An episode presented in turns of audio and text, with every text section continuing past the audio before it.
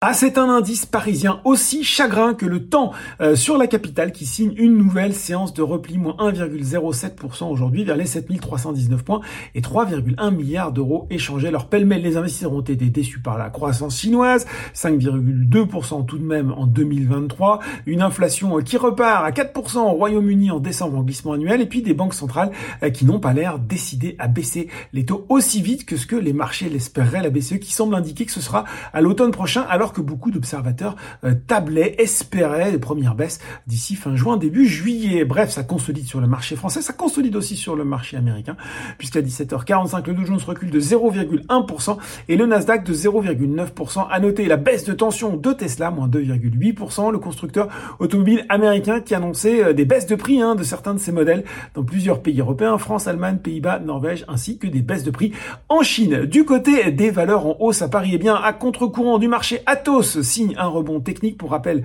la situation du groupe qui fait face à des échéances bancaires proches reste tendue, alors que dans le même temps, la cession de sa division d'infogérance à l'homme d'affaires Daniel Kretinsky semble compromise. Sur euh, derrière, on retrouve Euroapi, Score et Orange. Attention d'ailleurs, il y a une petite erreur euh, sur le site euh, Boursorama avec le cours, la variation de Fusion Group, c'est le nouveau nom de SES Imagotag.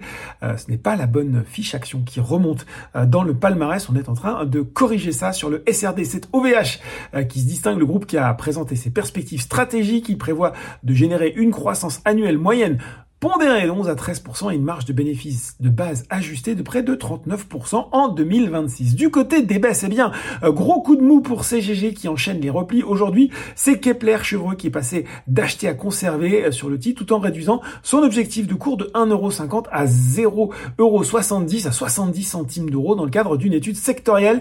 Euh, même type de sanction pour Forvia cette fois-ci. C'est Deutsche Bank hein, qui a baissé son objectif de cours sur le titre de l'équipementier automobile en raison d'un contexte jugé défavorable. Celui-ci est ramené de 27 à 25 euros, mais, mais la recommandation à achat est maintenue. Partie difficile également pour Ubisoft qui signe une nouvelle séance dans le rouge. Et puis sur euh, le CAC 40, le luxe recule avec la déception chinoise à l'image de Kering et LVMH. Eurofin Scientifique et Téléperformance sont également mal orientés. Voilà, c'est tout pour ce soir. En attendant, n'oubliez pas, tout le reste de l'actu éco et finance est sur Boursorama.